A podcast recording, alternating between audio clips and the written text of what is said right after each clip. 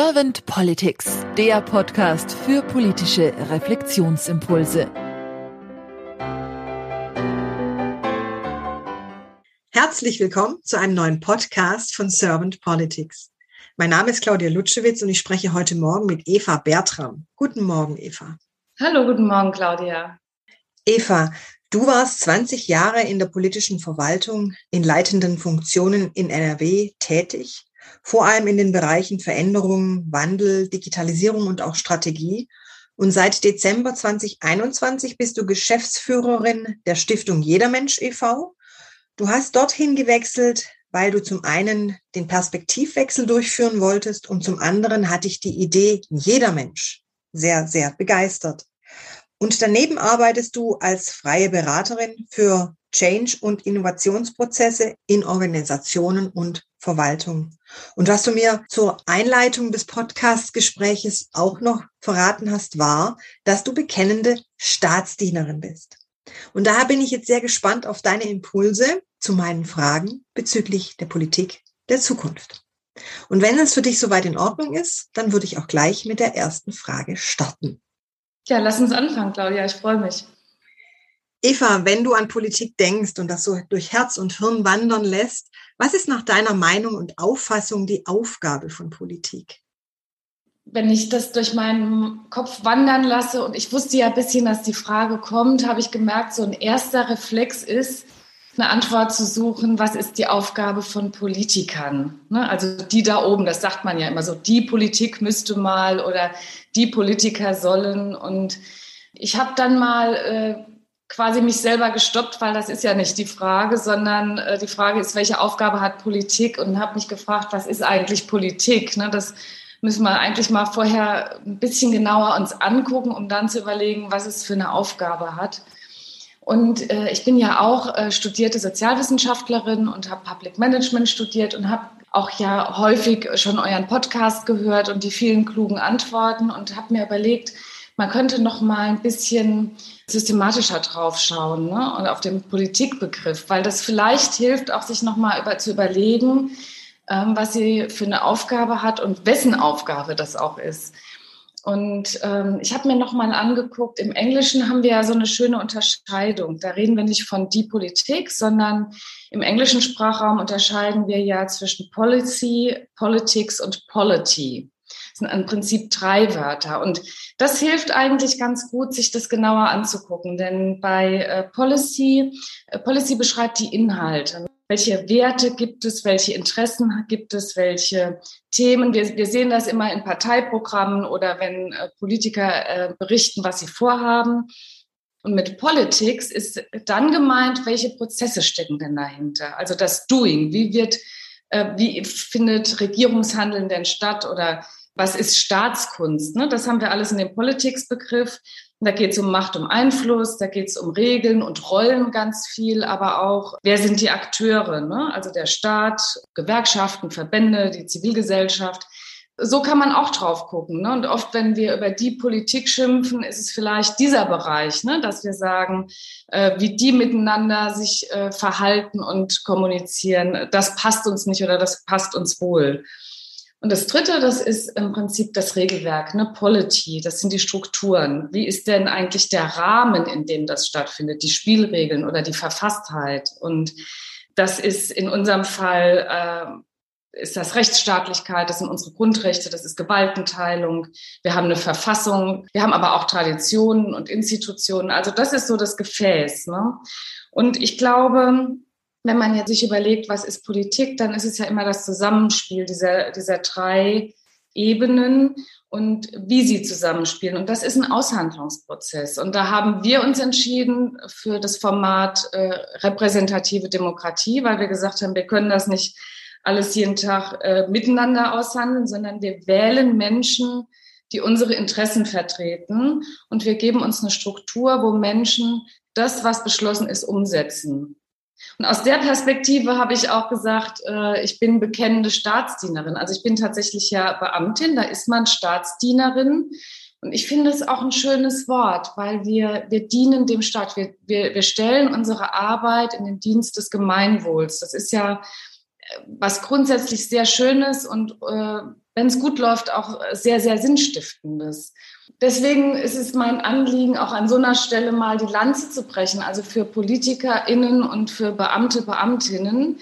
Denn wir müssen uns mal anschauen, was wir mit diesen Menschen, wie wir mit diesen Menschen umgehen. Ne? Und ich sag mal, wir haben eine Staatsquote von 50 Prozent. Der, die, die Mehrzahl der Beschäftigten sind mehr oder weniger Staatsdienerinnen.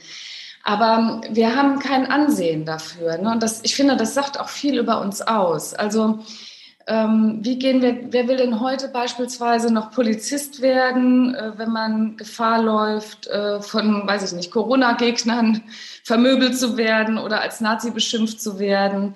Oder ähm, was, früher hieß es, das war ein piekfeiner Titel, der Oberstudienrat. Ne? Das war eine honorable, äh, respektable Person. Ne? Und wie gehen wir heute mit Lehrerinnen und Lehrern um, die quasi ganz viel auffangen müssen, was wir als Staat und Gesellschaft nicht schaffen, ne? aber äh, die ganze Zeit nur gegen das Image kämpfen, dass sie faul sind.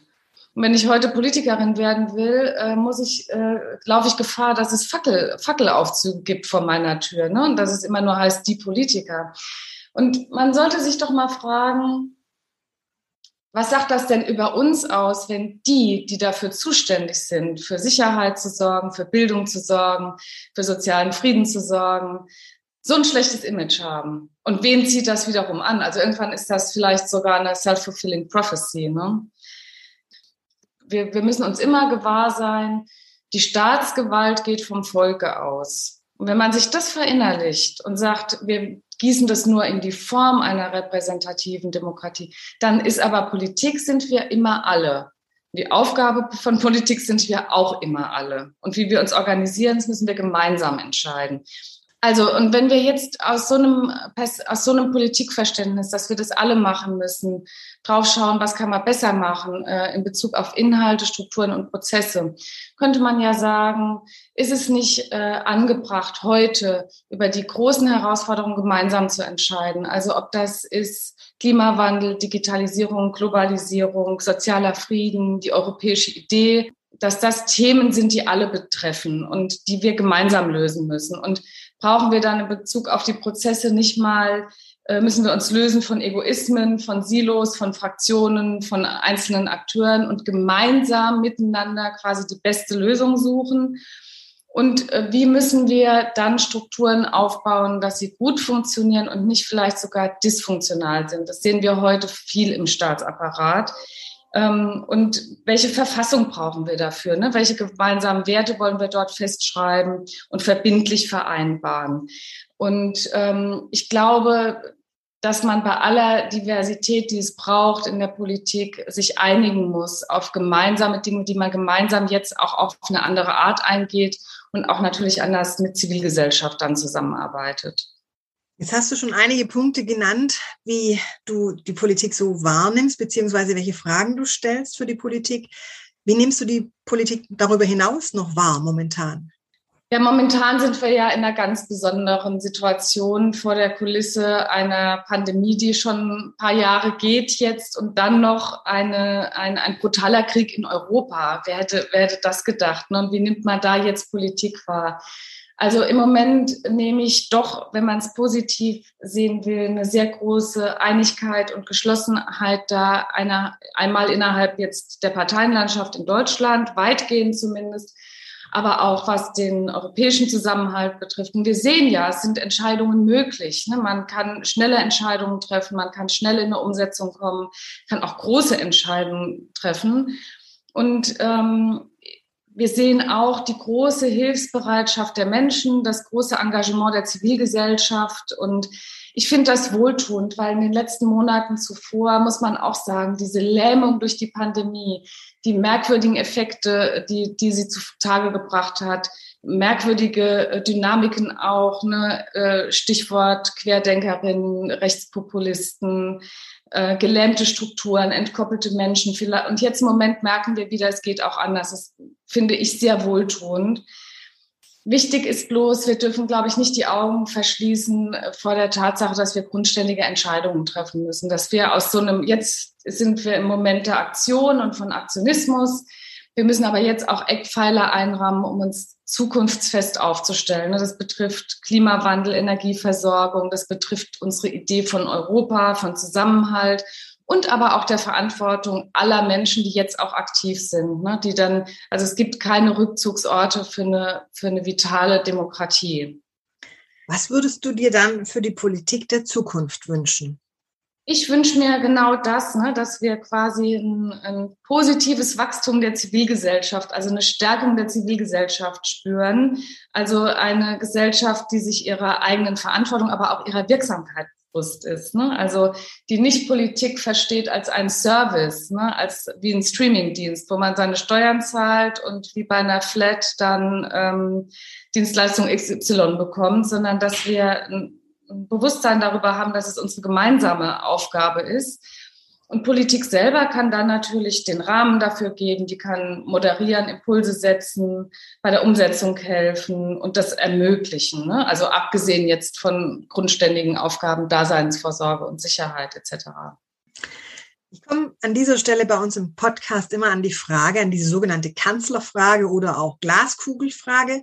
Stell dir mal vor, du wärst jetzt Bundeskanzlerin geworden und du hättest ein sehr kompetentes Team an deiner Seite. Was wären so zwei bis drei deiner Herzensthemen, so will ich es jetzt mal nennen, die du gleich zu Anfang auf jeden Fall angehen würdest? Ich bin total froh, dass ich nicht zur Bundeskanzlerin gewählt worden bin. Das äh, finde ich wirklich too big. Aber und ich, und andererseits haben Bundeskanzler, glaube ich, gar nicht so viel Macht, wie man immer glaubt. Ich glaube, das muss man sich auch bewusst machen. Aber was Sie ja haben, und ich glaube, darauf zieht auch ein bisschen deine Frage ab, ist ja die sogenannte Richtlinienkompetenz. Ne? Das ist also wirklich Alleinstellungsmerkmal von einer Bundeskanzlerin. Das heißt, sie kann ja die groben Leitlinien aufstellen.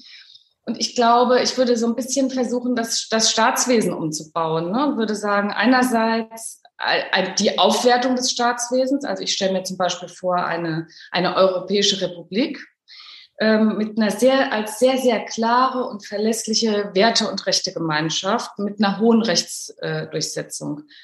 Und auf diesem äh, festen, sicheren Fundament würde ich dann, äh, darauf kann man alles setzen, da kann man durchlässige Formate setzen, da müssen wir wiederkommen in eine echte Debatten- und Streitkultur. Wir müssen miteinander um die besten Lösungen ringen. Wir müssen Lust haben äh, auf Verantwortung und Mitgestaltung. Das muss Spaß machen. Ne? Das ist ja auch identitätsstiftend. Äh, wir müssen Lust haben, äh, Visionen und Utopien gemeinsam zu entwickeln. Ähm, äh, es muss wieder sexy, also oder es muss überhaupt erstmal sexy sein, sich einzusetzen und Ideen zu haben. Und das würde ich versuchen anzustoßen. Und du sagst, ich habe ein tolles Team. Vielleicht kann man dann gut starten. Eva, habe ich jetzt irgendetwas vergessen? Habe ich irgendeine Frage nicht gestellt, die du gerne beantwortet hättest zum Thema Politik der Zukunft? Ich glaube nicht. Ich glaube, äh, wir haben einen Espresso-Scan von Politik heute gemacht. Ich hoffe, es war was äh, Interessantes dabei. Ich fand deine Impulse sehr bereichernd. Vielen herzlichen Dank, Eva. Und dann sage ich einfach mal, bis bald. Bis bald. Schönen Tag, Claudia.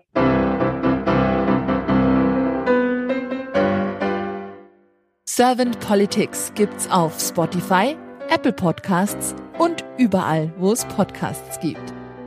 Abonniert uns gerne und hinterlasst uns eine Bewertung.